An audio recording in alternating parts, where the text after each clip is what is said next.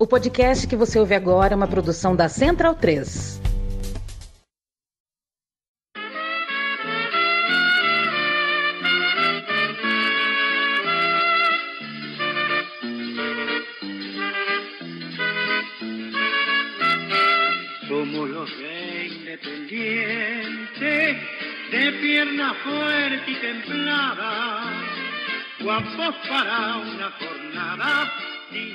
Bem-vindo e bem-vinda, amigo e amiga do meu time de botão, o meu, o seu, o nosso podcast para falar do futebol de ontem e de anteontem. Eu me chamo Leandro Amin, estou ao lado de Paulo Júnior, dupla que já há uma década senta para conversar de bola neste podcast. Uma década, a gente fala, são 10 anos de Central 3. Central 3 começou em 2013, o meu time de botão começou em 2013, a gente está em 2013 mas isso significa que a gente está terminando o nosso ano 11, não o nosso ano 10. O ano 10 terminou no fim de 2022. Então são 11 anos já tocando essa bola. Com muito prazer, com muito carinho, a gente ao fundo ouve o hino do Independiente. A gente vai voltar para mil. Sabe o que aconteceu em 1984, Paulo Júnior?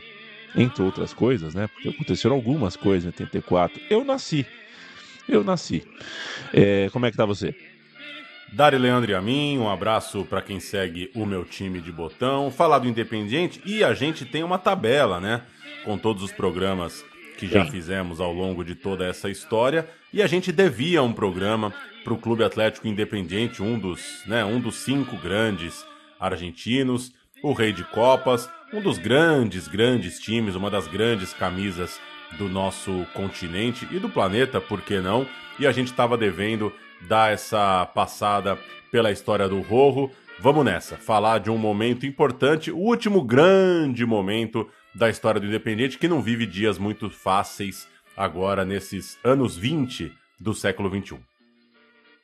Quero mandar um abraço para dois. A gente tem dois grandes amigos no Brasil que torcem para o Independiente, né, Paulo? Um é o Thiago Zal, é, a quem mandamos um abraço, um bom volante, e o outro é o Bruno Cururu, um bom zagueiro.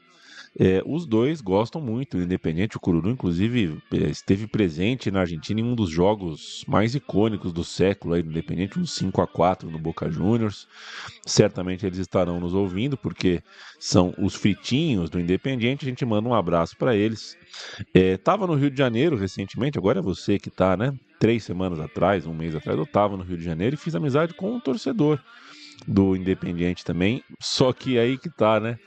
Esse eu não lembro o nome e não tive a presença de espírito de procurar antes. Então, um abraço pro amigo da galera lá, um amigo da Mazi, um amigo do Vaso, que torce pro Independiente e voltou pra Argentina molhado de chuva, porque choveu sábado e domingo inteiro naquela cidade. O Clube Atlético Independente, fundado em 1 de janeiro de 1905, faz parte de um seleto grupo dos chamados cinco grandes da Argentina, mas tem como principal marca a alcunha de Rei de Copas. Esse termo ele existe desde 76, né? Na, na, naquela época, o time vermelho de Avejaneda levou o seu 12 segundo título internacional e mereceu esse nome. Hoje são 18, sendo sete edições de Libertadores, é líder absoluto dessa lista, né? A gente está em 2023 aqui, talvez no fim do ano o Boca Juniors empate, porque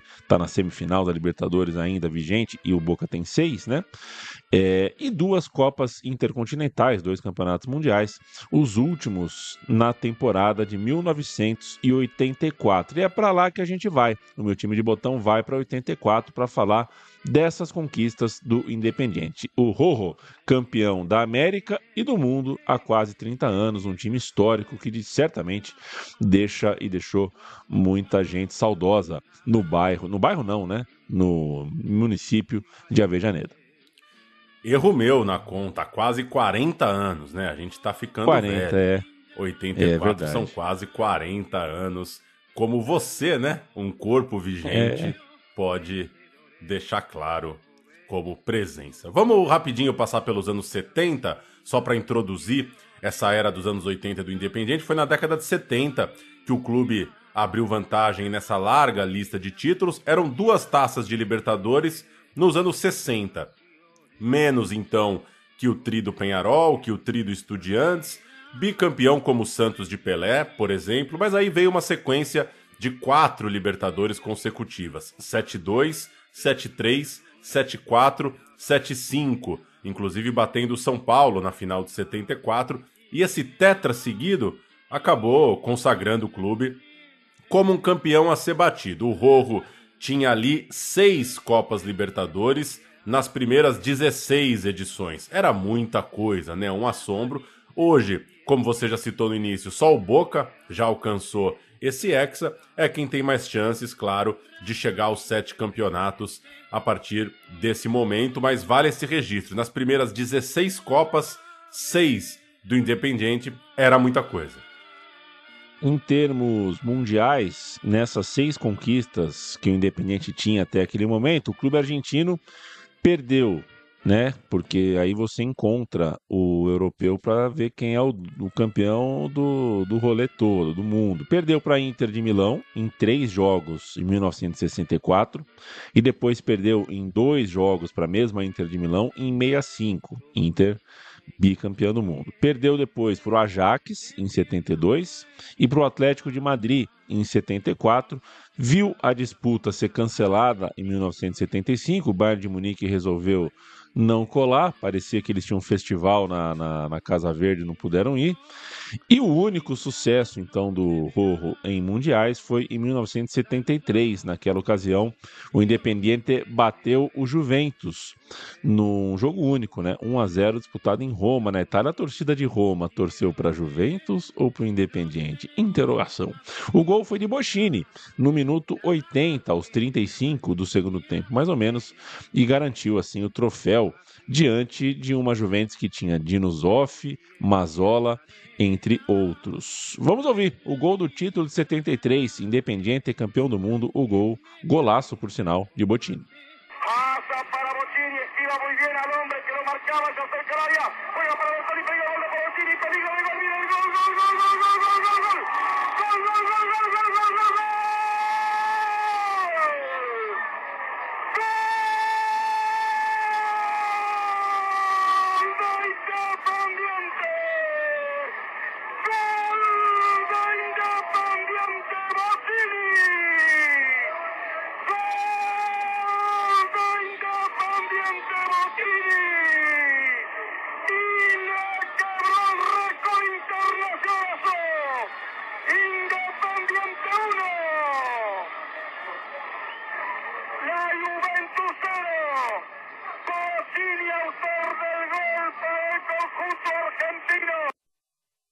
Um golaço de Botini tocando na saída de Dino Zoff e a gente fecha a década de 70, lembrando que, claro, vem a Copa do Mundo de 78.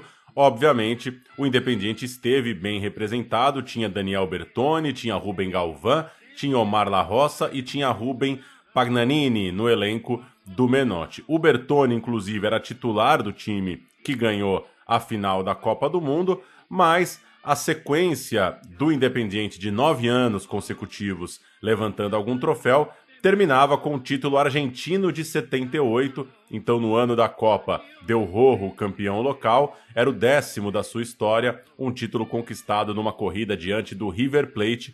Terminava ali o grande momento da história do clube, mas a gente vai contar hoje a sétima taça. A gente vai para os anos 80 para mostrar como que o Rojo virou hepta, teve sete títulos da Libertadores e depois bateu o campeão do mundo.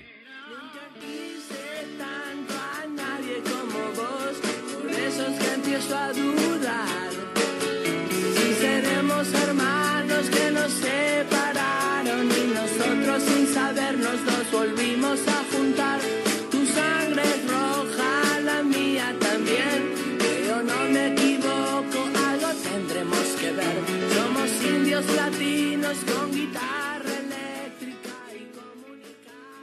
momentos são das torcidas aqui, né? Um abraço pro Matias Pinto, que me disse que o Pete, o líder da banda Intoxicados, é um torcedor doente do Independiente, por isso a gente está ouvindo a música Nunca Quise, uma das principais da banda Intoxicados É, um abraço pro Pete também, né? É, valeu, Matias. E pra Pete, né? E pra Pete. Eu morei perto da Pete, né, em São Paulo. Aliás, você também, se a gente morava perto, e a Pete morava perto de mim, ela morava perto de você também. Depois eu te mostro o prédio. Eu até sabia até o prédio. Quem me contou foi Thunderbird. Thunderbird contava umas histórias repetidas, né? Então sempre que a gente passava no, no prédio da Pete, ele falava, oh, o prédio da Pete. Aí eu nunca mais me esqueci. Deve ter se mudado também, né? Até porque hoje em dia o pessoal está se mudando muito, né? Porque o aluguel tá embaçado, ninguém mais fica direito nos lugares porque tá, tá complicado. É... Você tem opinião sobre reformar apartamento alugado, Paulo, ou não? Não, não tenho. Não. não tenho. Tá bom. Tá bom. Temporada 1983. Na virada para os anos 80, o futebol argentino passou a ser dividido em dois campeonatos, né? Não vamos entrar em muitos detalhes sobre uh, uh, esse fluxo do futebol argentino, mas era assim: no primeiro semestre tinha o torneio nacional e no segundo a primeira divisão, que é popularmente chamada de metropolitano. Para todos os efeitos, tanto um quanto o outro são campeonatos nacionais, campeonatos argentinos. O Independiente pegou dois vices seguidos no começo, na, na, na, no começo da década, né? O que fechava o ano de 82 e o que abria a temporada de 83. Então bateu duas vezes seguida na trave ali. As duas competições foram vencidas pelo Estudiantes de La Plata, que entra em cena e vai ficar por um bom tempo nesse roteiro.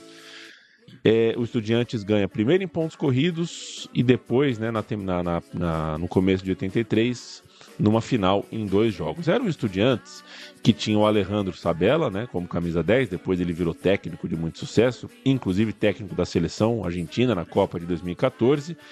E naquele 83 rolou a Batalha de La Plata contra o Grêmio, né? Aquele Estudiantes que faz um dos jogos mais icônicos da história da Libertadores, a Batalha de La Plata entre Estudiantes e Grêmio. Era esse Estudiantes o time que enfrentava cara a cara, peito a peito, o Independiente naquele 1983. Vem então o Campeonato Argentino do segundo semestre de 83 e o Independiente nesse sim se mantém ali brigando na parte de cima da tabela, mas agora com chances maiores de bater campeão e a última rodada rendeu um épico que às vezes uma tabela por pontos corridos trata de criar, né? O Independiente chegou na rodada final com 46 pontos contra 45 do San Lourenço. Ambos jogavam em casa. O vice-líder, que inclusive tinha sido rebaixado anos antes, vivia um momento de retomada de grandeza ali, o São Lourenço, recebia o Platense. Então tinha um jogo em casa, Platense no meio da tabela, já não tinha grandes ambições na liga. O São Lourenço recebia o Platense para vencer e secar o Independiente que tinha um ponto a mais. E o Rojo pegava simplesmente seu maior rival, o Racing. Acontece que o Racing estava rebaixado. Olha que coisa, na penúltima rodada, o Racing recebeu um xará, o Racing de Córdoba, e perdeu por impressionantes 4 a 3 e esse jogo acabou nem terminando. Quando o time da casa diminuiu o placar, a torcida entrou em êxtase ali, o bicho pegou na arquibancada, briga com polícia, tentativa de invasão de campo, coisa e tal. E o jogo terminou ainda com alguns minutos a serem jogados, 40, 41 ali do segundo tempo.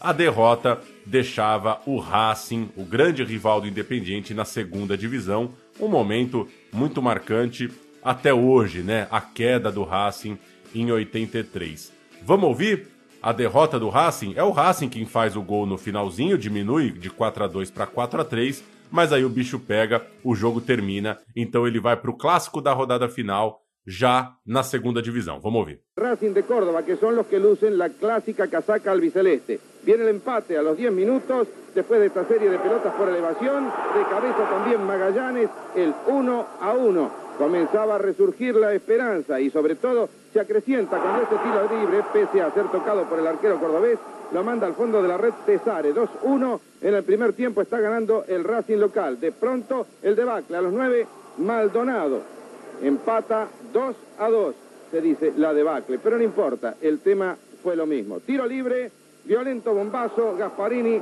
Racing de Córdoba, ya está en ventaja, 3 a 2. Y luego lo que sería el preámbulo, el cuarto gol que sella prácticamente el descenso de Racing a Muchastegui a los 29. Ya pocos minutos después de esto comenzaron a caer los primeros proyectiles en el campo y se observaban intentos de entrar la gente a la cancha. Castelló iba a descontar de esta manera, poner el 4 a 3, pero faltavam quatro minutos e começa o intento. Tinha ainda, Pauleta, um clássico amargo na rodada final, né? Independiente e Racing se enfrentaram na rodada final. A gente vai cantar as escalações aqui pela primeira vez. O Independiente será cantado, depois o Paulo cita o time do Racing. Gustavo Moricone era o goleiro, a linha de defesa com Zimmermann, Hugo Vilaverde, Enzo Trocero, um capitão histórico, e Nestor Clausen, um híbrido zagueiro lateral. Meio de campo com Ricardo Giusti, o Cláudio Marangoni, Ricardo Elboccia Bottini e Jorge Burruchaga. Um meio-campo clássico, ácico, ácico. No ataque, Henrique Sanchez e José Percurani. O técnico José Omar El Pato Pastoriza. Entraram Sérgio Merlini e Carlos Carrizo. O Racing rebaixado e tentando tirar o título do seu maior rival. Carlos Rodrigues, Juan Solari, Jesus Campos Aquino, Diego Casteró e Henrique Veloso, Carlos Caldeiro, Ricardo Uran e Gabriel de Andrade. Matuziski, Carlos Lozano e Luiz Larrachado. O técnico era o Pizzuti. Porra, bom, hein? Um atacante chamado Larrachado. Bom, Devia ser bom demais, né? é um bom nome. Devia ser ruim, né? Porque caiu. É, mas o nome é bom. Primeiro Bottini, que era um craque de bola, um professor, um catedrático do, do da condução da bola, tocou para o Juste. O Juste encobriu o goleiro e abriu o placar 1 a 0 independente. No jogo de lá, né, o outro jogo da, da, de interesse da rodada, o São Lourenço estava só empatando, o que era muito bom para o Independente. A torcida chegou a fazer uma festa antecipada, invasão de campo, invasão de gramado, uma fusarca é, com a cara do futebol argentino dos anos 80. O jogo parou várias vezes e os próprios jogadores tiveram que brigar no tete a tete ali com íntias, né, com torcedores, tiveram que fazer uh, uh, o papel de polícia ali para que a torcida voltasse para o seu lugar e a partida fosse retomada. Quando o jogo voltou, o zagueiro Troceiro fez 2 a 0. Na sequência, o zagueiro Campos Aquino foi expulso. É, então o jogo estava controlado. O jogo estava tranquilo para o Independiente. A torcida, inclusive, ironizava, né? Cantava uma música para o técnico do Racing. Tinha uma, tinha uma canção histórica no, nos tempos áureos né, do, do, do Racing, lá que falava é, na tradução livre aqui, né? Já se vê, já se vê, é a equipe do José é, é, que é uma referência ao Juan José Pizzuti, né? Porque ele foi campeão argentino em 66, ganhou a Libertadores em 67 com, com o Racing, só que agora, em vez de já se ver, eles cantavam a Série B, né? A Série B, a Série B, a equipe de José. Muita gente que jogou ou que torce pelo Independiente coloca esse jogo como a maior loucura que viu num estádio, que viu num, num, clássico. Foi um jogo muito, muito grande, véspera de Natal, 22 de dezembro foi essa partida. Uma coisa inesquecível, e por inesquecível que é, a gente primeiro ouve um ambiente pré-jogo, reportagem da TV argentina local ali, né? Pré-jogo, as pessoas chegando no estádio, e depois os gols do título do Independiente, o Independiente passando por cima do rebaixado rival. Atlético Independiente está a punto de salir campeón. Va a jugar su carta decisiva precisamente con su tradicional rival, el Racing Club de Avellaneda.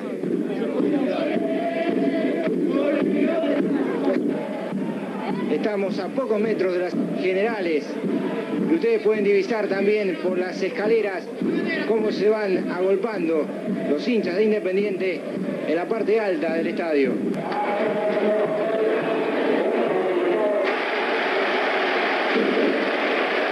Sigue el número 10, Bocini. Vamos a ver a quién habilita. Lo vio a Justi. Sí, sigue Justi al arco. ¡Gol!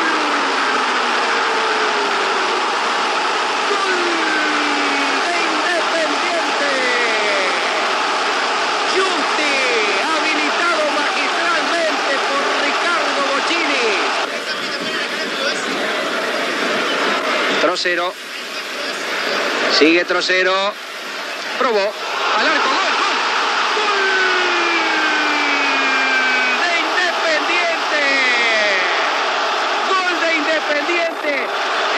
Hizo Trocero de larga distancia con su pierna izquierda y casi sorpresivamente Vamos entrar um pouco 2 a de 0 cabeça nesse elenco para virar para a temporada 84, a temporada principal aqui da nossa história. O Independiente então é campeão argentino em 84, vai jogar Libertadores e lá na frente vai dar em Mundial. Passar por esse elenco histórico, começar pela defesa, claro, uma das referências era o Nes- Neston Clausen, um lateral direito, chegou ainda garoto no clube, jogou por toda a década de 80, era um dos três jogadores do clube no título da seleção em 86, era muito versátil ali na defesa, inclusive virou um técnico rodado pelo continente, a gente esbarrou com ele aí em edições recentes de Libertadores, por exemplo, e Sul-Americana, né? Ele passou por muitos clubes bolivianos recentemente, por exemplo, virou um técnico rodando bastante a Sul-América, o Clausen, campeão do mundo em 86.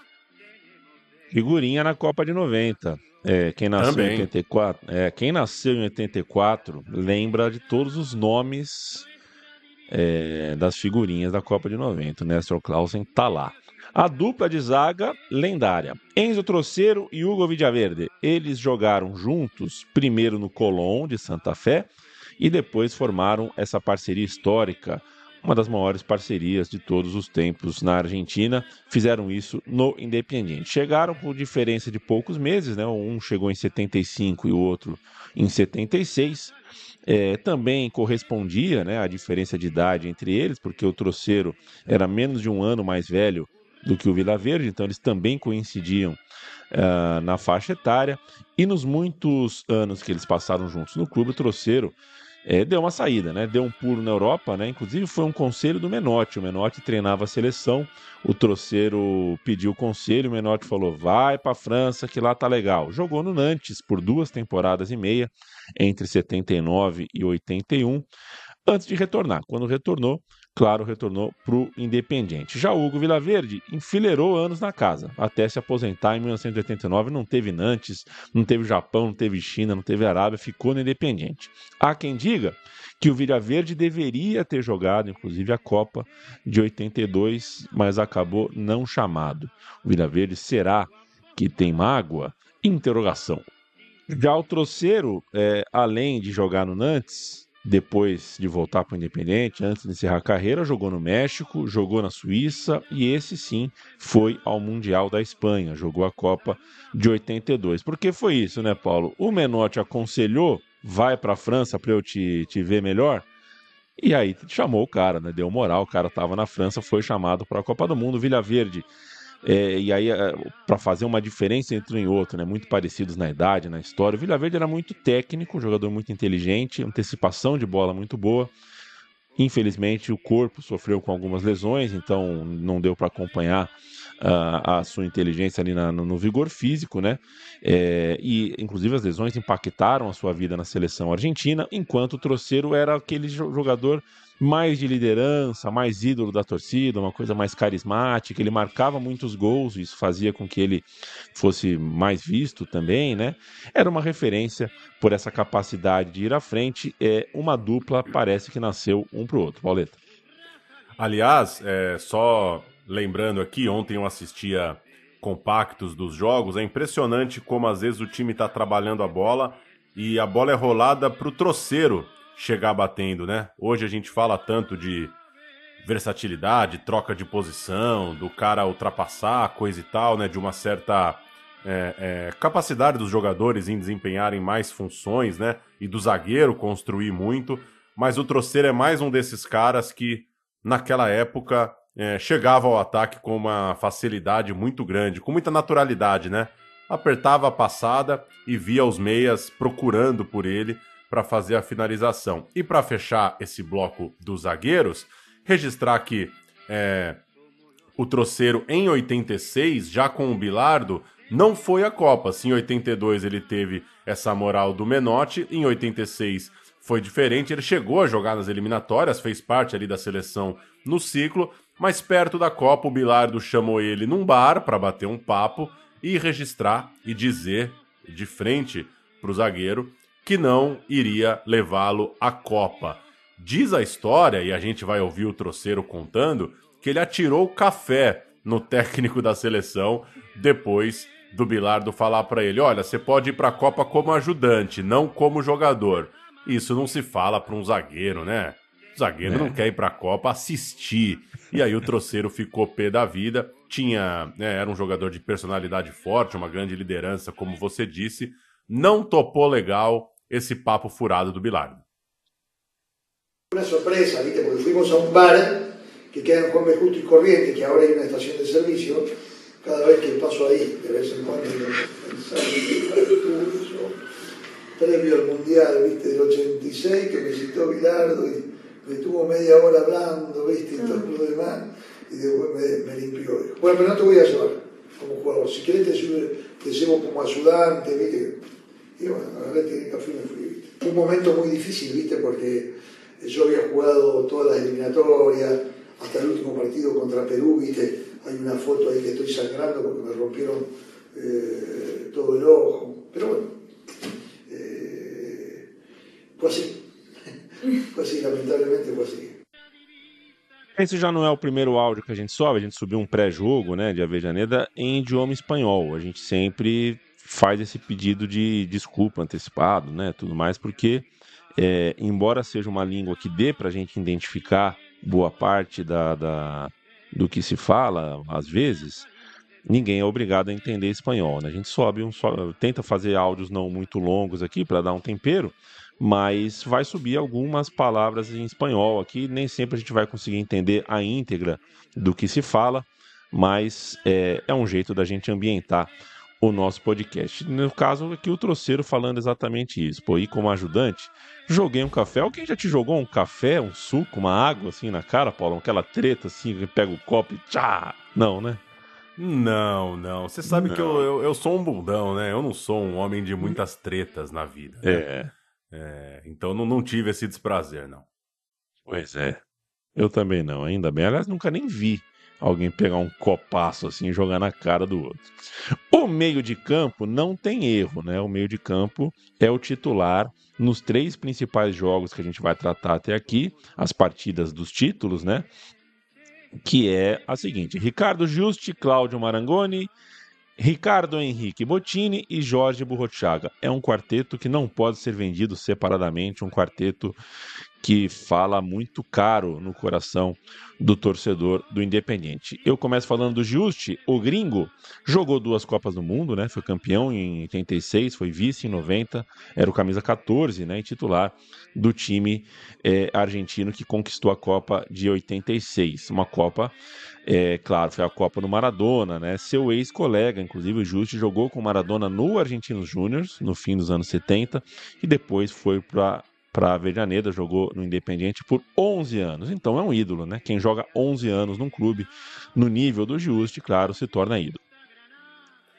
Ele é o primeiro dessa meiuca que a gente vai ouvir aqui no Botão e todos os caras que jogaram ao redor do Botini se derretem para falar do camisa 10, né? Ele é a grande estrela da companhia, ele é o ídolo de todo mundo, ele é um cara que quem jogou por perto e quem viu jogar não mede esforços para mostrar o quanto era bom de bola. A gente vai ouvir o Giusti falando então sobre seu camisa 10, né? Destacando que não cabeceava, que tinha um físico péssimo e como conseguia ser craque. É muito, muito legal assistir vídeos desse maestro jogando bola. Vamos ouvir. Em que, porque el Bocha te hace sempre exatamente a mesma, ou hacía, eh, la misma jugada. Él iba la pelota al pie, bien pegada, bien pegada y te encaraba directamente a vos.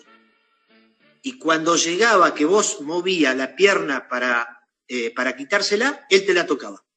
Y te la tocaba generalmente o casi siempre para la izquierda tuya, o sea, la derecha de él. Siempre lo mismo. Entonces yo, todas esas cosas, yo, claro, uno se va dando cuenta después de tanto práctica y entrenamiento y jugar y eso. Entonces yo digo, a este se le había sacar siempre. O sea que te encaraba, movía yo la pierna izquierda y el tipo te la tocaba y no había manera de agarrarlo, porque una vez que te tocó la pelota, cortita, pero no es que te la tiraba larga, cortita, tenía ese pique corto que no era inalcanzable. Mira que el bocha, eh, siempre lo repetimos, eh, los que fuimos compañeros, el Bocha, un tipo que eh, genera- pelado, no cabeceaba, tenía un físico que comparado con los jugadores de ahora, eh, sería, le dirían un gordo. Hacía, hacía flexiones y no llegaba a la punta del pie. Este, entonces, son todas cosas, vos decís, puede ser un crack, un tipo con esas, eh, eh, con esos este, enormes contratiempos que le genera el físico, puede ser un tipo tan fenómeno. Y era tan fenómeno porque la cabeza le funcionaba más rápido que a cualquiera de los 22 que estábamos ahí adentro. Era un fenómeno total de la cabeza, impresionante, impresionante. Y tenía cosas como la gambeta corta y el pase, gol, fabuloso, inigualable. Yo no he visto ninguno. Por ahí lo podríamos comparar con Iniesta, pero, eh, digamos, hace unos años, pero el boche fue maravilloso. Seguindo no meio de campo, Marangoni era um volante, um camisa 5, digamos, um primeiro volante muito elegante. Começou no Chacarita Juniors, jogou no São Lourenço, foi ao Sunderland na Inglaterra, passou pelo Huracan, passou pelo Boca, jogou demais. Tinha bom chute de fora da área, acabou também renegado pelo Bilardo para ir à Copa do Mundo. Então é o único desse meio-campo histórico a não ser campeão do mundo no Azteca em 86. Os quatro caras desse meio de campo, dos quatro, só o Marangoni não estava no título de 86. Vamos ouvir também o Marangoni falando sobre Bottini, o mais valente jogador que já vi, vai dizer o Marangoni. de Ricardo, Ricardo es el tipo más valiente que vi en una cancha, pesando 50 kilos, cómo encaraba contrarios y cómo los apilaba y cómo esquivaba. El Bocha tenía una virtud, no solamente te gambeteaba, sino te gambeteaba y esquivaba la patada. Todo eso jamás lo vi. Tengo una anécdota con el Bocha, en contra. Yo peleando el descenso con Chacarita, ¿te imaginas? Con Chacarita peleábamos el descenso. Entonces íbamos a, fuimos a jugar a la cancha de Independiente. Nosotros necesitábamos empatar. Yo jugaba de 5, entonces el Bocha va a buscar cerca de la, de la raya, le va a pedir la pelota al 4, el Bocha venía y te la pedía, y yo lo vi de espalda. Y dije, lo saco a Bochini de la cancha. Esto, iban cinco minutos. Muy bien. Y ahí fui como una locomotora. Cuando Bochini recibe la pelota, yo me le tiro de atrás. Nunca sé cómo lo hizo. Él giró, me tocó la pelota por abajo, saltó y yo choqué contra el paredón, contra el Pará, foso pará. de Independiente. ¿Te tiró un caño? Sí, sí, sí, sí, me tiró un caño. Él hizo así, tic, saltó e. Aí falamos de Jorge Burrochaga, né? O Burrochaga, Pauleta, jogou as 14 partidas nos Mundiais de 86 e 90. O cara foi levado para a Copa de 86 e Copa de 90. Jogou 14 jogos. É mais ou menos o que o. Mais ou menos não, né? É o que o Cafu conseguiu fazer, né? Em 98 e 2002. Rivaldo também, né? Rivaldo, verdade. O Rivaldo. Se bem que eles jogaram contra a Costa Rica em 2002, foram poupados, né? Acho que foram poupados. Mas a. a- Ah, é? o es- é, talvez, né? Jogou o time em reserva, né? Contra. Não lembro quem entrou, mas enfim. O espírito é esse. O cara jogou duas Copas e bateu duas finalista nas duas, né? Então tava lá nas 14 partidas e é autor do gol do título aos 39 do segundo tempo contra a Alemanha na final de 86 no Azteca. Bom lançamento pro Burruchaga. Pode pintar a decisão da Copa. Burruchaga escapou, vai pra área, tocou. Golaço! Maradona lançando. Burruchaga escapando. E na saída do goleiro faz o terceiro. Pode ser o decisivo. Pode ser o gol da Copa do Mundo. Pode ser o gol do título para a Argentina. Maradona lançando. Um meio-campista espetacular, senhoras e senhores. Depois de 234 jogos pelo Independiente, ele foi jogar também no Nantes, da França, onde virou uma espécie de lenda lá também, depois de ser o melhor estrangeiro do país na temporada de 85 e 86. Então, o cara chegou para a Copa de 86 como, como essa, né? O melhor estrangeiro da França era o Burrochaga. Como técnico, é, treinou o Independiente, foi campeão da Recopa e da Supercopa em 95, né? Essa última sobre o Flamengo no Maracanã. Era o Burrochaga de técnico naquela contenda. Lembro desse jogo como se fosse hoje. Burrochaga, portanto, também um desses que brilhou como técnico é, depois de brilhar como jogador.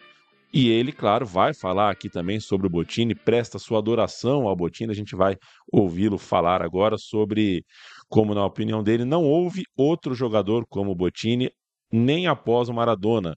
E também ele cita que o Botini era um jogador como Messi, no sentido de que tinha poucas palavras, mas muitos olhares. Vamos ouvir. El Bocha hacía cosas que Diego no la hizo nunca. Dos cosas, el Bocha fue único en dos cosas para mí. Vos fíjate que era un, era, era un tipo, como le decían todo, era pelado, flaquito, le tenía miedo a caerse y romperse no por las patadas que le tiraban, sino por de caerse y caerse mal. ¿Le tenía miedo él? Sí, él tenía miedo a caerse. Por eso mismo esquivaba las patadas. Vos fíjate, el Bocha Ahora, no parece loco, perdón, me me deja deja un, un porque parece Mirá una, las imágenes es, una del historia, es una historia como de Fontana Rosa, de un cuento. Claro. Que el 10 tenía el miedo. Bocha, el Bocha era, era una cosa es- extraña, ¿viste? Porque hablaba poco. El Bocha le gustaba jugar y, y en las grandes batallas el, el tipo está. Tipo. Es, es, es de los de los genios, por eso yo lo comparo después de Maradona a él, porque era un genio que el Bocha. eh, sin hablar, en eso por ahí un pouco como Messi, não hablaba mucho, pero en, la- en las acciones. Você en la quase me pegou, mas a memória não me traiu. O Rivaldo jogou os 14, sim. Rivaldo joga contra O Cafu que não, né? Costa Rica. É, é, o Cafu joga também. Quem não joga é o Roberto Carlos, do lado esquerdo entre o Júnior, e joga o Edilson na frente, no lugar do Ronaldinho Gaúcho, além do Anderson Polga na zaga. Mas o Rivaldo tá lá. Rivaldo Ah, jogou é. às 14. Chegamos Faz no parte homem, do né? misto quente. Faz. Chegamos no Perfeito. homem. Botini, o enganche clássico, típico camisa 10. O camisa 10 argentino de manual, o estereótipo. Se fosse. Se alguém fosse fazer um desenho animado com camisa 10 é, argentino da época, seria ele simplesmente, claro, o maior ídolo da história do, do Independiente. El Maestro jogou apenas pelo mesmo clube, estreou lá no Independiente em 72 e foi parar já em 91, ganhou tudo. É o sinônimo do Rei de Copas e é também a conexão entre o time dos anos 70 com essa retomada que a gente está detalhando de 83, 84. Sempre circulou pela seleção, mas nunca foi o cara com a camisa da Argentina, né? Coisa que acontece demais, principalmente nessa posição, né? Principalmente com um jogador que é, às vezes é muito importante, controla seu time, é o maestro do seu time, mas não consegue ter esse espaço na seleção nacional. Então o Botini ficou fora da Copa de 78, ficou fora do Mundial de 82 e jogou uns minutinhos finalmente na Copa de 86 com o Bilardo. Ele entrou no finalzinho do jogo contra a Bélgica, substituiu o colega de time, o Burro Thiaga. Quando foi a campo, diz a história que o Maradona, olha que coisa, fã do Botini, ele disse: Bem-vindo, maestro, estávamos te esperando. Outra história é o Diego contando que depois de tocar uma bola pro Botia nesse dia, ele disse que parecia que estava fazendo uma tabela com Deus. O Botini chegou a dizer anos depois que não se sentia campeão do mundo, é, não sentia parte exatamente daquele time. E é curioso, né? Eu falei que às vezes isso acontece pelo futebol, né? Tanto ele quanto o ídolo do River também, o Norberto Alonso, é, são dois caras que se sentem, né? Se sentiram durante a carreira de certa forma desprestigiados pela seleção. Tem dessas, né? E é muito, muito legal. Recomendo para quem quiser procurar o final de Argentina e Bélgica. É impressionante como o Maradona procura seu ídolo em campo. A primeira bola espirrada da área, o Maradona já tenta dar um calcanhar pro Botini. Depois eles fazem uma tabela é, na entrada da área. O Botini tenta uma bola pro Diego, que o Diego tá um pouquinho impedido. São momentos muito, muito especiais ali, muito mágicos de um fã encontrando seu ídolo dentro de campo, sendo que o cara daquela Copa, obviamente, era o próprio Diego. A gente vai ouvir um áudio do Maradona pro Botini em 2016, é, que está aí disponível no YouTube, que repercutiu bastante. É, me parece uma troca de mensagens pessoal entre eles, né? É o Maradona respondendo, é, é, enviando um áudio a um amigo, agradecendo alguma lembrança, mandando uma saudação, enfim. E é, é impressionante a devoção do Diego e como ele era de fato sensível e muito capaz de expressar suas emoções para as pessoas que ele admirava e para as pessoas que ele gostava. Vamos ouvir. Hola, maestro de los maestros. Usted eh, me hace feliz cada vez que me habla. Y más en el día de mi cumpleaños y lejos de mi país. Eh, yo aprendí con usted a sentarlos de culo. Pero yo tocando la pelota, usted amagando. Yo le agradezco muchísimo su saludo y le voy a respetar y voy a decir en todo el mundo, en todo el mundo, que mi ídolo se llama Ricardo Bocini. Después viene el Beto Alonso. Sí, sí. Después viene el Beto Alonso. Después, primero, usted. Usted me enseñó a querer la pelota. No importa el equipo, no importa la camiseta. Usted me enseñó a buscar la pelota. Y eso,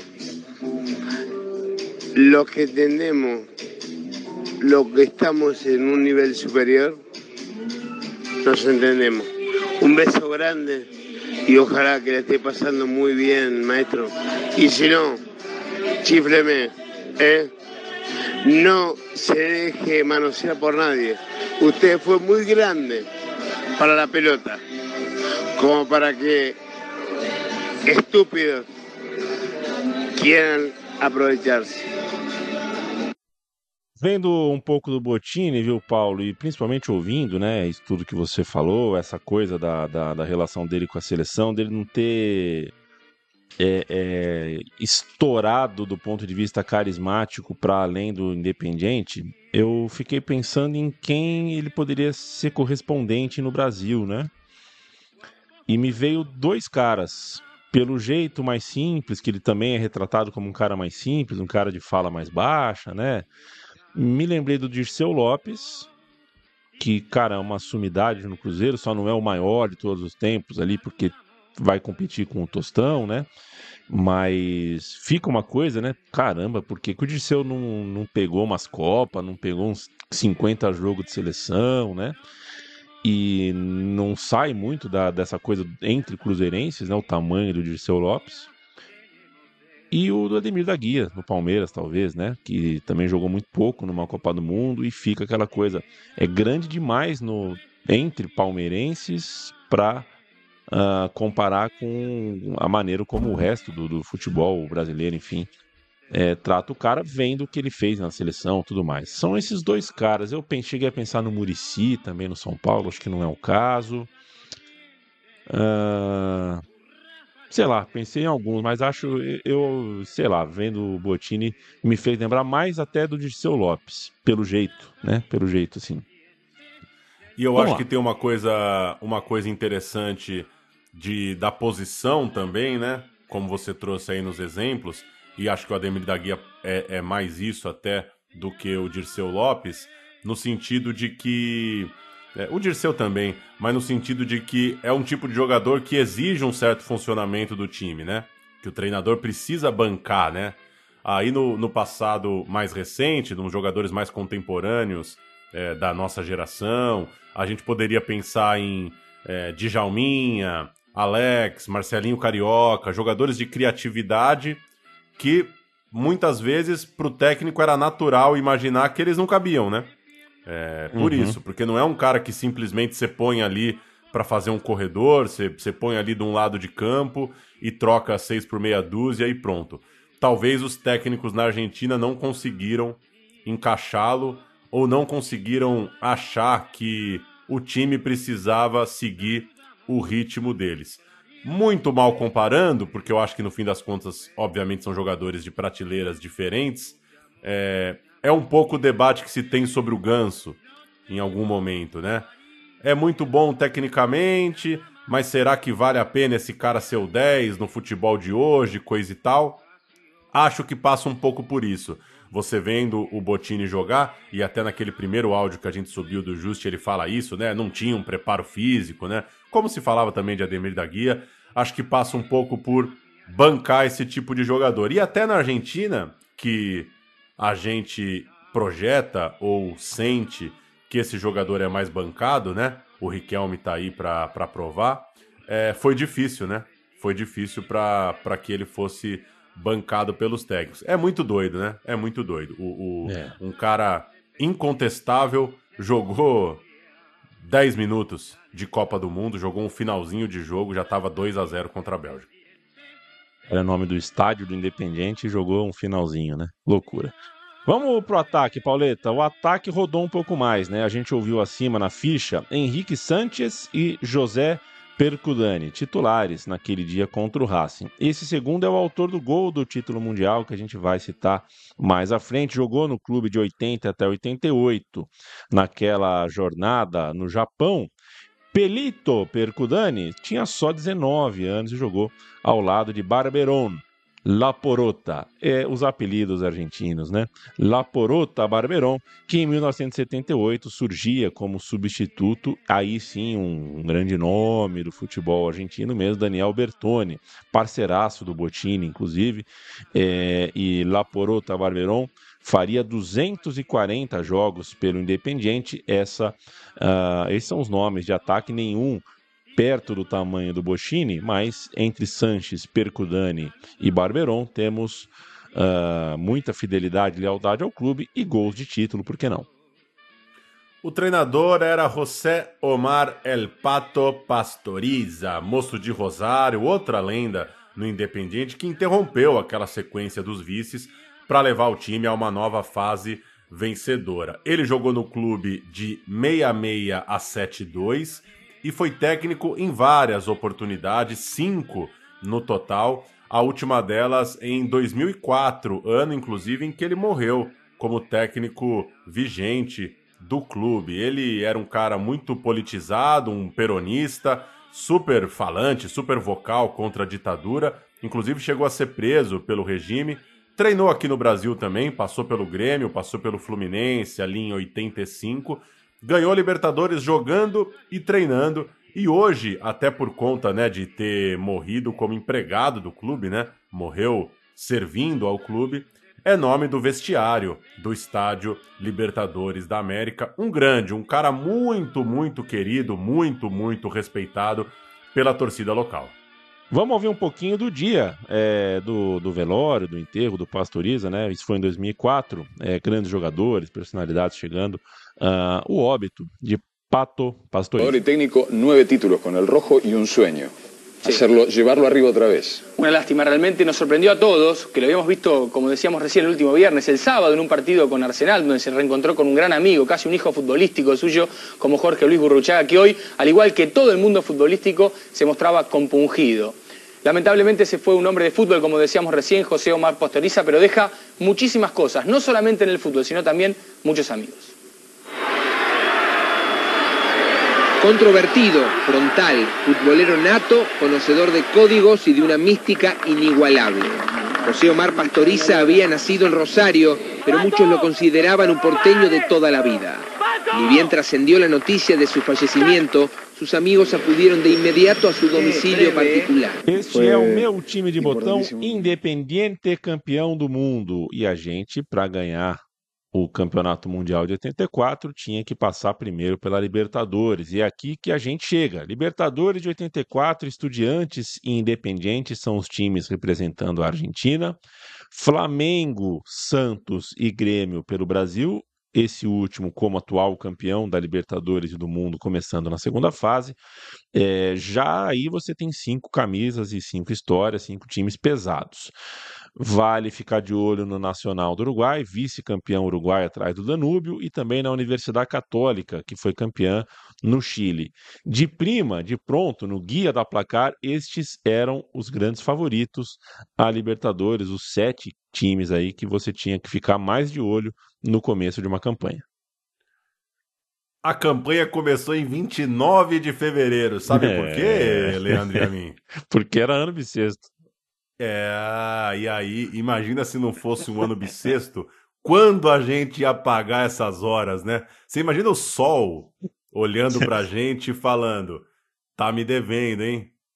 Tá me devendo seis horas do ano passado. A campanha começou num 29 de fevereiro, bissextaço, com jogo local. Aquele grupo meio Argentina, meio Paraguai. Grupos da Libertadores divididos por dois países. E o Independiente empatou em La Plata diante do Estudiantes, 1 a 1 E era um início de chave, acontecia muito na época, com três jogos fora para o Independiente. Ele começou visitando o Estudiantes e ele já fazia uma viagem ao território paraguaio, ganhou do Esportivo Luquenho, Esportivo Luquenho, se não me engano, de Chilaver a essa altura. E perdeu para o Olímpia. Então, fez quatro pontos no turno visitante. É uma campanha, ok, tudo sob controle, porque em casa venceu as três, com direito a goleada no jogo principal, meteu 4 a 1 sobre o Estudiantes, líder da chave, vaga na segunda fase, e a gente vai ouvir um golaço, golaço de Boccia, de Botini contra o Estudiantes. Ele recebe uma bola pingando na meia-lua e dá um tapa com nojo, um tapa por cima do goleiro. Ele acha um gol por cobertura, que esse não é exagero dizer. Pouquíssimos, pouquíssimos caras que já jogaram bola na vida achariam esse gol de cobertura que ele encontrou. Vamos ouvir.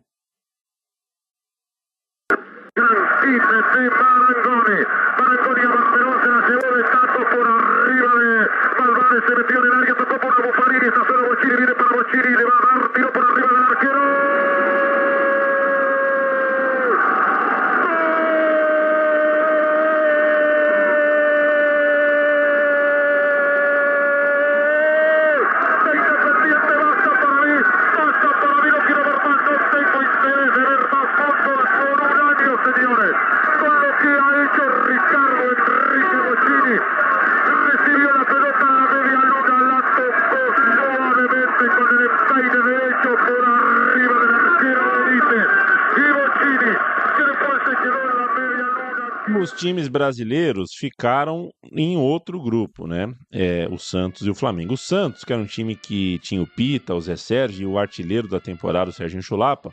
O Santos que seria campeão paulista em 84, né? Mas começaria ali, começaria naquele ano, naquele título, um jejum que duraria até 2002. É, é, fez só dois pontos na Libertadores, ficou fora, nem passou de fase, até porque, né, Paulo, só passava um para o grupo.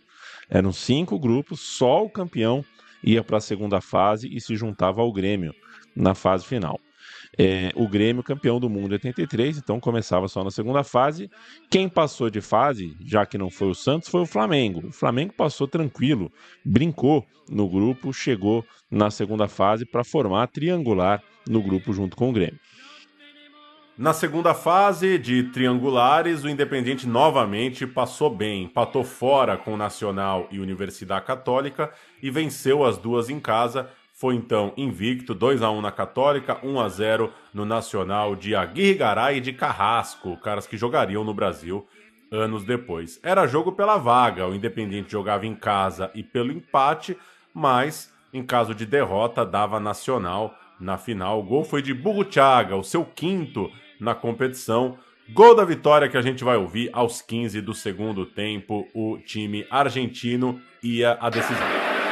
Prácticamente no ha dejado jugadores arriba ahora Nacional. Bocini, atención, entraba Buffarini, rechazó el número 2, viene ese tiro.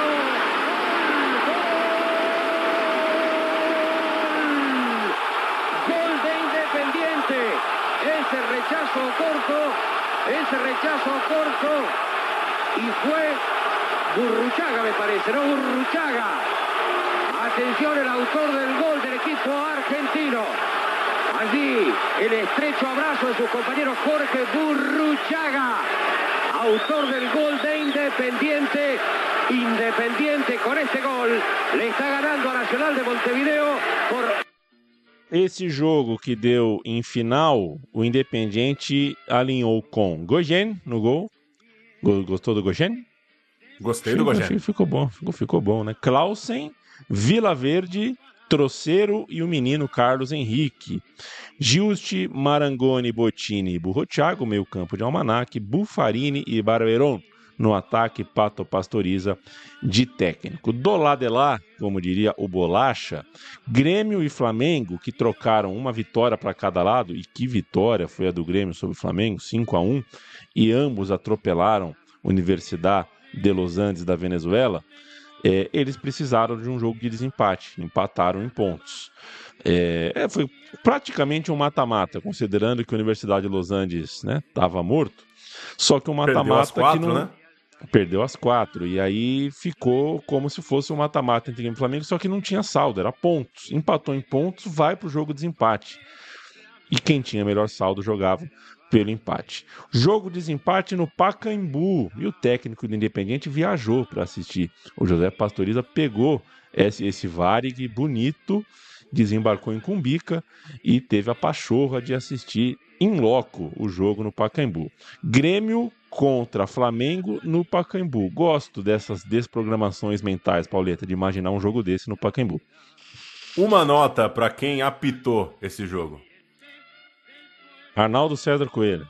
Não, é, é mais clichê ainda. Romualdo Arte Filho. Não, não, não, não. Não, Lucílio é inacreditável. Bosquilha. Não, não, não. É só, é só você pensar bem. Porra. Pô, mais do que esses é. Wright. Não sei, não. José Roberto Wright. Perfeito. Perfeito. O Wright é, ganhou, né, depois das atuações recentes, ele ganhou como prêmio Um Flamengo e Grêmio. Um Flamengo e Grêmio no Pacaembu pela Libertadores. Depois do. Flamengo e Galo no Serra Dourada. Exato, não, tava tudo certo. Vamos de Wright. O Grêmio, que tinha a melhor campanha, tendo feito um histórico 5 a 1 no Flamengo na fase anterior, jogava, portanto, pelo empate, um Pacaembu lotado, mais de 50 mil pessoas, segundo o Jornal dos Esportes. 0 a 0 em 90 minutos, 0 a 0 nos 30 minutos de prorrogação e deu Grêmio. Empataram por pontos, o Grêmio passou por ter melhor saldo. Valeu a pena aquela goleada contra o Flamengo na fase anterior e valeu a pena também ter goleado o time da Venezuela. Grêmio e Flamengo, Flamengo e Grêmio, jogo único desempate no Pacaembu. O Flamengo, canta o Flamengo e eu fico com o Grêmio. Filhol. Leandro é, Peixe Frito. Guto. Quem é Guto? Que pinta um Guto assim no Flamengo de 80? Eu não conheço o Guto com todo. Cadê você, Guto? Moser e Adalberto. Andrade, Adílio e Elder. Bebeto, Tita e João Paulo, técnico Zagalo, entrou o veterano Nunes. Cometi uma injustiça, viu? Quem apitou é o Wright, Ah. eu tava certo, mas você citou Arnaldo César Coelho, ele bandeirou. Ah, ele perfeito. bandeirou esse jogo. Não vou saber informar agora se do lado de cá, nos bancos do Pacaembu, ou se do lado de lá, na curva É, da é. arquibancada. O Grêmio avançando à final da Copa Libertadores de novo. João Marcos, Casemiro, Baidec, De Leon e Paulo César Magalhães. China, Osvaldo e Luiz Carlos. Renato Portaluppi, Guilherme e Tarciso. Entraram Bonamigo, ele mesmo, e Gilson Gênio. O técnico era Carlos Froner. Chegou tocando, batendo para fora o Helder. Vai acabar, vai se classificando o Grêmio para enfrentar o Independentes da Argentina. Final de jogo no Pacaembu. Final de jogo no Pacaembu. O Grêmio é o representante brasileiro na Taça Libertadores. Rapidamente, Mário Jorge Guimarães. Luiz Carlos, classificado aí o Grêmio, agora jogando com o Independente. É, infelizmente difícil classificar, partida bastante difícil, exigiu muito. O Flamengo também demonstrou mérito, poderia ter chegado à final tão bem como nós chegamos. E agora vamos esperar o Bonito o o ambiente do Pacaembu com um apito final e coisas de outro tempo, né, Pauleta? Os presidentes de Grêmio e Independiente viajaram às pressas para Montevidéu assim que acabou esse jogo de desempate para decidir ali, fio do bigode, tete a tete, sentados na mesa, conversando quais seriam as datas da final que ainda não estavam definidas. Mas não era só as datas não que tinha para definir. A reunião servia para decidir quem jogava em casa a segunda partida. Algo que também não estava definido. Gente, não tinha no regulamento quem jogava em casa a primeira partida e quem decidia em casa a segundo jogo. O jornal Gaúcho Zero Hora descreve que a presidência gremista, né, contra a comitiva do Grêmio estava viajando confiante de que decidiria no Olímpico a Libertadores, porque, ora, o campeão do mundo tem prioridade. A Comebol vai se lembrar disso na hora de decidir aonde vai ser a final. Agora fico imaginando hoje em dia, né? Chega numa final Palmeiras e Flamengo, Leila e Landim tentando discutir numa mesa é, onde vai ser a final. Se, vai, se a final vai ser em São Paulo ou no Rio de Janeiro. É impossível imaginar isso, mas em 84 foi o que aconteceu. E o Grêmio tinha uma excursão marcada para agosto. O Independiente ia perder meio time para a seleção em setembro. Então o jogo, as finais tinham que ser logo em julho, logo coladinhas no jogo desempate, que foi no dia 19 de julho. Então fica assim, o Grêmio passou pelo Flamengo no Pacaembu dia 19, dia 20 começa a discussão ali da onde vai ser, coisa e tal das finais.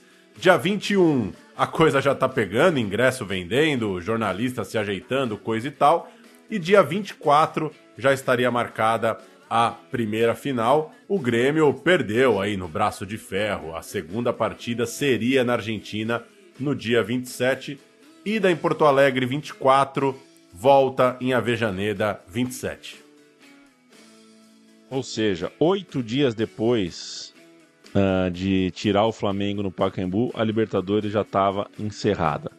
E o primeiro jogo em Porto Alegre mostrou toda a firmeza do Independiente. O Grêmio talvez possa se queixar de um cansaço maior, porque jogou esse jogo contra o Flamengo, mas o fato é que o Independiente ganhou e ganhou bem. Não no placar, mas ganhou bem. O lateral esquerdo Henrique, de só 19 anos, marcou o Renato Portaluppi muito bem. O Clausen foi muito bem na contenção ao Tarciso, né, do lado direito da defesa. É, passado aquele momento de ímpeto, né, você está jogando em casa, o time do Grêmio tentou o abafa. É, acabou ali, aos 24 minutos o Bochini trabalhou a bola do jeitão dele, tocou na medida para o Burro Thiago. Os argentinos fizeram 1 a 0 em pleno Olímpico Monumental no Rio Grande do Sul e controlaram a partida, não tiveram mais ah, ah, atrás no placar. Se mantiveram na frente até o fim. Um passe magistral do camisa 10, uma atuação muito segura do goleiro Gogen. A vantagem para a volta era até pequena para o que o Independiente conseguiu jogar em Porto Alegre. E o Bochini chegou a dizer: tínhamos que ter vencido por 5 a 0. A confiança era grande e, inclusive, assistindo o jogo, né, aqui montando o roteiro, você vê pela transmissão brasileira como é, o comentário no segundo tempo já é um clima de: olha, o Grêmio não conseguiu jogar, é, o Grêmio vai ter que melhorar muito para ganhar lá na Argentina, porque de fato a atuação deixou a turma brasileira meio assustada, assim, de olha, é, os caras botaram na roda. O zagueiro De Leon, liderança do Grêmio, né? Disse anos depois, é, numa entrevista, ele lembrou de uma jogada que o Independiente foi tocando a bola incansavelmente, até que um chute parou na trave, e, e disse, né? O Independiente nos atropelou, né? É, é, fazendo ali uma, uma. respeitando muito a atuação de fato dos visitantes em Porto Alegre, uma superioridade, acho que dá para dizer, poucas vezes vista numa final continental, num jogo desse tamanho. A gente vai ouvir então, no jogo de Porto Alegre, Celestino Valenzuela, da RBS, chamando o repórter Luiz Carlos Melo para escalar o time visitante E na sequência, a gente joga pro gol de Burruchaga. O Independiente fazia 1 a 0 aqui no Brasil. Escalação das equipes, repetindo então, o Independente Luiz Carlos Melo. Camisa 1 para Gogem. Clausen é o lateral direito. Vija Verde é o zagueiro central. Troceiro, quarto zagueiro. E Henrique, o lateral esquerdo. Marangoni é o cabeça de área. Pela direita, Juste. E pelo lado esquerdo, Bocchini. Borruchaga é o ponteiro direito. Buffarini, centroavante. E Barberon, o ponteiro esquerdo. O Osvaldo ia, ia, ia, tranquilo, foi derrubado pela... Da bola na área, Barberon foi encoberto, aí o De Leon estava lá e saiu jogando. Guilherme entre dois foi desarmado. Botini, demorou, entregou para Burruchaga, saiu o goleiro. Gol! Gol do Independiente Burruchaga! Um lançamento perfeito, perfeito do Botini para ele. Repare no replay. É esse o problema do Grêmio. Está dando muito espaço e deixando o vir no toque de bola. O jogo da volta, o jogo do título. Goyen, Clausen, depois Zimmermann, Hugo Vilaverde, Troceiro e Carlos Henrique, Juste Marangoni, Botini, Burruchaga, Buffarini e Barberon, técnico Pato. João Marcos, Paulo César Baidec, Hugo de Leão e Casemiro, China, Osvaldo, Luiz Carlos, Renato Portaluppi, Guilherme e Tarcísio, técnico Carlos Froner. Pauleta. Como mostra aí a escalação, o Grêmio já não era o Grêmio do Valdir Espinosa, campeão um ano antes contra o Penharol, mas tinha ainda remanescentes da final de julho de 83, claro. Baidec De Leon era a dupla de zaga, o lateral Casimiro Mior, os meio-campistas China e Osvaldo, os atacantes Renato e Tarciso, ou seja, o Grêmio tinha sete titulares repetidos em relação à decisão passada. Vale lembrar que no time que ganhou o Mundial do Hamburgo em dezembro, dois nomes bem importantes já não estavam mais, né? O Paulo César Caju já em final de carreira e o Mário Sérgio que pingou só para jogar aquela Intercontinental e jogou demais. Ou seja, é um Grêmio é, com casca de final de Libertadores, mas também não é exatamente o Grêmio que ganhou do Hamburgo seis, sete meses antes. Temos o meu time de botão, que conta essa saga do Mário Sérgio. Né? Um, um bom episódio, inclusive, sobre o Mário Sérgio Pontas de Paiva. O jogo de volta foi, digamos, mais normal. O goleiro gremista dessa vez salvou a principal chance do Burrochaga pelo Independiente. A partida foi levada dentro da medida do possível de uma final de Libertadores num banho-maria, né? Demora para cobrar lateral, demora para bater tiro de meta, recua, o goleiro pega com a mão, não para assistir os trechos como a gente assistiu hoje em 23, dá a sensação que o jogo consegue, quem quer mastigar o jogo consegue mastigar mais do que hoje. É, o empate era suficiente para o Independiente ser campeão e foi o que aconteceu. Era a quinta Libertadores da carreira do Botini, que é, evidentemente se tornava o maior de todos dessa história. Na época, eram sete títulos Independiente em sete finais disputadas, o que é um número gabaritesco, um número absurdo, um retrospecto melhor até do que aquele que o Real Madrid possuía naquele momento. O Real Madrid tinha uns vices na época, né? já tinha perdido o final. É, hoje não nem conta, né? Hoje o Real Madrid disparou, mas na época era essa a comparação. Independiente aqui, Real Madrid lá, para vocês terem uma ideia do tamanho da coisa. Vamos ouvir o fim da transmissão, fim do jogo, né? Pela transmissão brasileira, festa em Avejaneiro, o lamento da transmissão gaúcha e coladinho a transmissão deles, a transmissão argentina, saudando o campeão. E teve dentro do campo o domínio do jogo. Só não soube como atacar e o Grêmio, portanto, paga caro nessa final de Libertadores pela péssima partida que fez na terça-feira. Ok, você está vendo ali os 45 minutos, estamos nos descontos. E a torcida em Avejaneda pula muito e festeja o título. Vamos à cobrança de arremesso manual. É Zimmermann para o Independiente, que empata com o Grêmio em 0 a 0. Cobrança de arremesso manual feita. Bola em jogo. Aí é a vez do goleiro, João Marcos. O Grêmio tem muita pressa nesses descontos em Avejaneda. Vai lá o Baidec. Rolou para o lado direito onde está o Casimiro. Aí o juiz encerra o jogo. Está terminada a partida em Buenos Aires, em Avejaneda. Clube Atlético Independente, campeão da Taça Libertadores de América de 1984. Ya se cumplió el tiempo reglamentario. 15 segundos adicionados. El público de pie en el estadio Independiente. Independiente ganador de la Copa Libertadores de América. Acaban de empatar, acaban de empatar Independiente de la República Argentina y el gremio de Porto Alegre, Brasil, 0 a 0.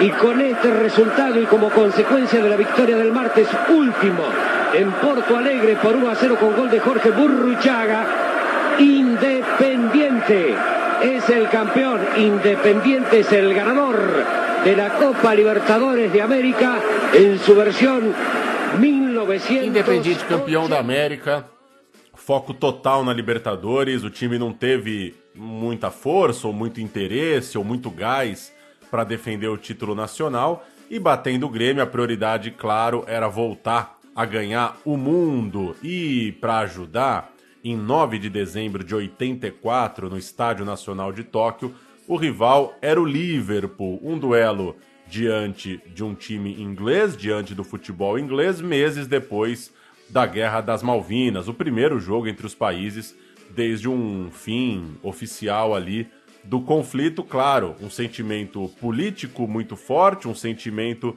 de honrar o país diante dos europeus e essa sensação, claro, de entrar na história por quem sabe bater nos ingleses meses depois da guerra. O Raul Alfonsin foi o primeiro presidente eleito na Argentina após a ditadura. Né? Você tem a abertura, a redemocratização, e o Raul Alfonsin é o primeiro uh, presidente eleito na redemocratização. E ele era torcedor, adivinha de quem? Do Independiente. E não era pouco, não, viu? Raul Alfonsin era daqueles de mudar a agenda presidencial para conseguir assistir ou ouvir o seu clube do coração. Ele assume a cadeira presidencial em 83 e se o presidente vestia o vermelho do Independiente, é, você junta isso o fato de que o técnico do Independiente era um cara muito politizado, foi uma voz contra a ditadura, você tinha aí a possibilidade de uma aproximação, tinha uma ponte ideológica, uma ponte progressista ali entre o presidente do país, torcedor, e o técnico do time politizado. Isso deu aconteceu, né? Essa aproximação aconteceu perto da final do Mundial em Tóquio. E fato é que o jogo teve perto de ser cancelado, era um debate na Casa Rosada, entre políticos, inclusive, claro, porque ingleses e argentinos não tinham qualquer relação diplomática naquele momento. Inclusive, um subsecretário de esportes, à época, o Rodolfo Mitingo O'Reilly, um ex-atleta de rugby, era fortemente contra ter o jogo, né? Achava que não tinha condições de, nesse momento, bater, cruzar, trombar os ingleses lá do outro lado do mundo. Já o capitão do time, o zagueiro Troceiro, usou a imprensa para dizer que queria o jogo sim, que ele não via razão para outros esportes terem cruzamentos entre argentinos e ingleses, mas o futebol não. É, e um grupo de atletas foi ao Congresso para falar isso, queria um jogo, não teria problema diplomático e não tinha por que o futebol é, ser suspenso por conta disso tudo. Aí, no fim das contas, é, todo o governo se fechou ali numa sala, ministro de Relações Exteriores, é, chefes, coisa e tal, mas a última palavra era do presidente, claro, e o presidente, que tinha interesse em diminuir essa animosidade geral, também queria muito, claro, ver o Independiente jogar e, quem sabe, bater campeão lá em Tóquio. Era inevitável, no entanto, que um clima nacionalista né, tomasse conta do pré-jogo. A revista El Gráfico, a maior de futebol na Argentina, por exemplo, saiu com o seguinte título: O país está com o Independiente. Talvez os torcedores do Racing discordem disso, mas o clima nacionalista ao redor do clube vermelho de Avejaneda era é, indisfarçável. Os jogadores foram, inclusive, à casa do governo antes da viagem, então, sabe, receberam a bandeira nacional das mãos do presidente. Isso é tudo gesto simbólico de missão diplomática. Né? O time do Independiente sabia que tinha um interesse maior ali, um interesse diplomático, governamental na sua viagem. Uma vez no Japão, na véspera da partida, o capitão do time troceiro voltou a falar com a imprensa e acendeu um pavio perigoso. Numa entrevista, ele lembrou dos soldados caídos da Argentina, abrindo aspas para ele: Eu fui soldado. Poderia ter acontecido na minha época ou com qualquer um de vocês. Temos um país que nos apoia e não vamos decepcioná-los. Isso não é uma guerra, mas vamos dar uma resposta. Foi as palavras do troceiro. Isso não é uma guerra.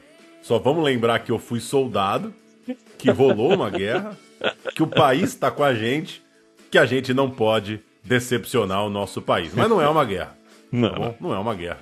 É só um joguinho de bola. O Liverpool, curiosamente, ainda não tinha o Mundial. O Liverpool já tinha conquistado antes três Copas da Europa. Em duas, ele não foi para o jogo contra o Sul-Americano. E na sua última tentativa, nos lembramos bem, tomou um saco do Flamengo em 81, portanto era o quatro título europeu do Liverpool e ele ainda não tinha sido campeão do mundo. Olha o Independiente, Pauleta. Gogen, Clausen, Vidia Verde, Troceiro e Carlos Henrique. Juste, Marangoni, Botini, Burrochaga, Percudani e Barberon, mais ou menos, acho que é o time ideal do Pastoriza, sem, sem nenhuma lesão, sem nenhum desfalque maior. Pato Pastoriza, o técnico. O Liverpool, Grobelar, Phil Neal, Alan Hansis, Gary Gillespie e Alan Kennedy, Craig Johnston, John Wark, John Molby e Steve Nicole, Kenny Douglas e Ian Rush, o técnico Joy Fagan. No apito, ele mesmo, caixa alta no roteiro, Romualdo Arpe Filho do Brasil. Ganso. E aí eu te falo, né, Leandro e a mim, como é que a gente acha que a arbitragem brasileira é a pior que tem no mundo e os caras estavam sempre nas cabeças, né? É final É. de Copa, é final de Mundial. Cara, Liverpool Independiente. Não é um joguinho qualquer, não, né? Não é um joguinho É. qualquer. A FIFA chamou o Romualdo Filho Avelange, pra né? apitar. É, pois é, o Avelange. poder do Avelange, que inclusive estava lá no jogo, as imagens é, mostram o Avelange. E uma coisa interessante de um brasileiro escalado para apitar um jogo de um argentino, né? Acho que hoje isso é, deve ter Seria gerado evitado, né? debate na época, claro, mas acho que hoje se evita isso, né? Acho que não colocariam é, um sul-americano para apitar um jogo desse. E bola rolando, o apito do Romualdo. Aos seis minutos, uma, o Liverpool afastou uma bola, o Marangoni respondeu, virou uma ligação direta para o Percudani, que venceu o goleiro rival, deu tapa para marcar 1 a 0 com seis minutos e fazer o gol do título argentino lá no Japão contra os ingleses. Vamos ouvir? A transmissão é em inglês, o gol do Rojo lá em Tóquio. And not offside as Pecodani breaks away. Pecodani with a chance. It's a goal! Independiente have broken away and scored in six and a half minutes with their first attack. Grobbelaar beaten. Liverpool claim offside, but the Argentine celebrates a goal early on by 19-year-old Jose Pecodani. Through there by Marangoni. Offside claim Liverpool. No, says the referee. And Pecodani goes on and through and scores. Good goal. Percudani, o autor do gol do título, não foi um gênio do futebol argentino.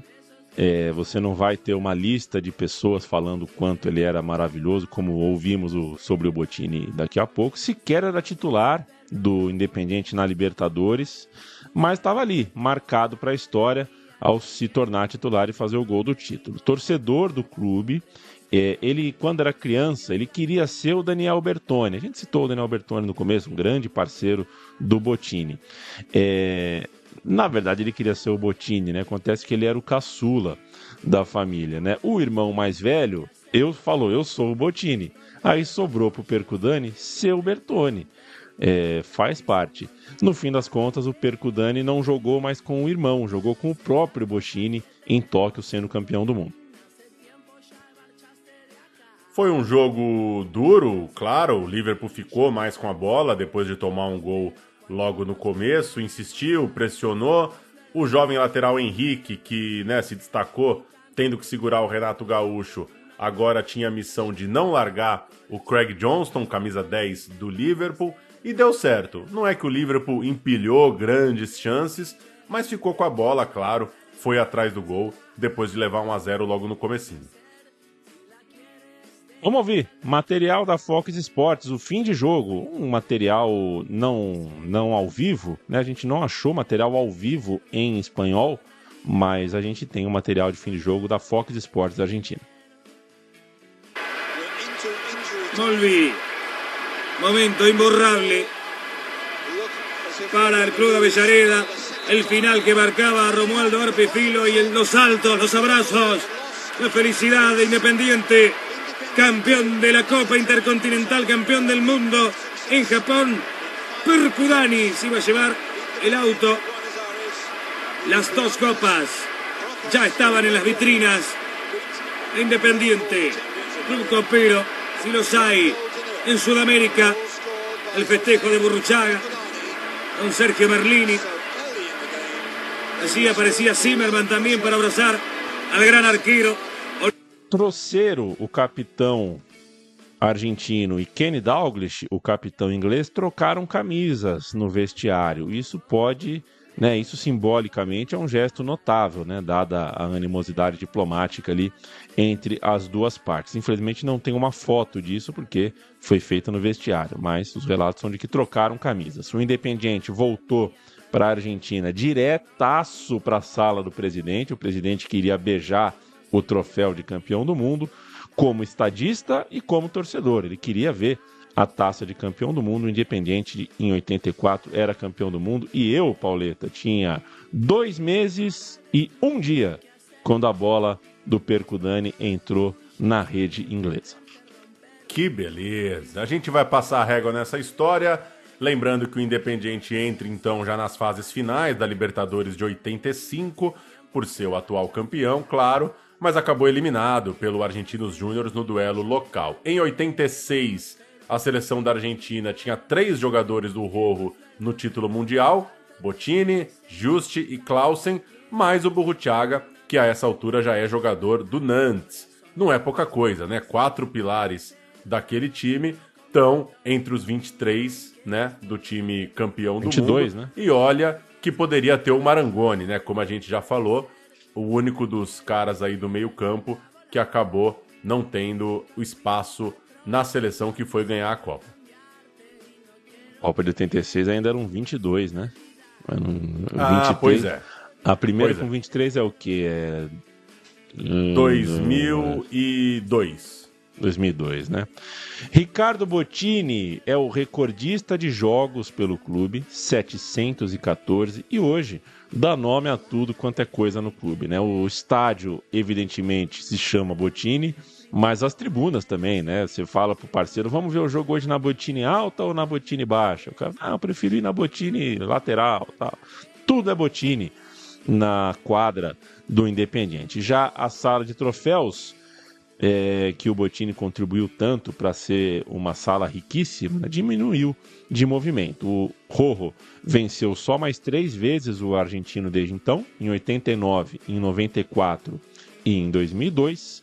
E internacionalmente ganhou as Supercopas já citadas hoje aqui, das Sul-Americanas de 94 e 95, a Recopa de 95, as Sul-Americanas de 2010 e 17 e a Suruga Cup de 2018. Não Cadê é pouca você? taça. Cadê, cadê você, ô seu Suruga? Caiu no, no 1, 2, 3 milhos, seu Suruga? Não chama mais nós pra bater uma bolinha? Ô, seu Suruga, eu quero bater uma bolinha, seu Suruga. Pô, não é pouca taça, não, viu? Duas Sul-Americanas, uma Recopa, duas é, é, Copas Sul-Americanas. Pô, são cinco taças aí, não é pouca coisa, mas pro, pro patamar né, no qual se encontrava o Independente, é, é, pouca, é, é, o contraste é grande. E o daqui para frente é um problema, né? Porque o Independiente vive uma fase muito difícil. A fase econômica do Independiente é a pior dentre os grandes clubes da Argentina. É, o clube apareceu pela última vez na Libertadores em 2018, sem brilho, né? Sem, sem nada que lembrasse o tempo de Reis de Copa. Parou nas quartas diante do River Plate. Passou inclusive pelo Santos por causa daquele jogo dos tribunais, né? Um jogo, um placar que quem deu foi o tribunal, o jogo do Pacaembu lá, de uma loucura, né? Escalação irregular do, do, do jogador do Santos, do Sanches. É, a situação do Independiente não é nada boa, mas quem foi rei uma vez e quem é rei é, é, até hoje com mais número de taças não pode perder a majestade, não pode perder o seu espaço na historiografia da bola no meu time de botão muito, muito grande o Independiente, muito grande nos anos 70, muito grande de novo nesse momento de anos 80 que a gente passou por aqui. E como você disse, beliscou aí um título ou outro recentemente, mas claro, tá longe, né, de ser um protagonista de fato da elite sul-americana e mundial nos tempos atuais. O último áudio que a gente vai chamar é o Botini agradecendo a Diego Maradona Diego havia pedido para o estádio ter o nome do Botini lá em Avejaneda, o estádio Libertadores da América também tem o nome completo do grande ídolo. E o Rojo atendeu, portanto, né, é, resolveu oficializar o nome do Botini como nome do estádio. E na fala do grande ídolo, ele agradece a Diego, isso já é após a morte de Diego Maradona, e é muito legal ver é, como a relação deles era muito bonita e como faz parte da biografia desse time, da biografia desse grande ídolo, ter no Diego Maradona o seu admirador, o seu fã mais ilustre, né? Vamos ouvir o Botini agradecendo Diego num dia em que ele próprio, Botini, era homenageado em casa. Também Quiero agradecerle. Hoy ha pasado un año y medio cuando estuve acá con Diego Maradona, que estuvimos en el homenaje que hizo Independiente a, a él. Él acá dijo este nombre tiene que ser el Ricardo Enrique Bocini. Y hoy yo creo que si él estuviera vivo, estaría acá presente, emocionándose como siempre me lo dijo a mí, que cada vez que hablaba conmigo se emocionaba mucho porque él me venía a ver acá. Claro. A la cancha cuando era chico, cuando nosotros ganábamos esa copa, él venía a ver a Independiente y siempre me dijo que yo era su ídolo. Por eso hoy me hubiese gustado muchísimo que, que pudiéramos estar acá juntos, pero bueno, desde algún lugar del cielo él estará agradeciendo estará contento como podía estar acá hoy con nosotros. E a gente fica por aqui. É, o meu time de botão do Independiente de 84, campeão do mundo, está contado. É, estivemos no Uruguai dois anos atrás, né, Pauleta? E um abraço para toda todo o povoado de Belo Horizonte, no interior ali de Montevideo.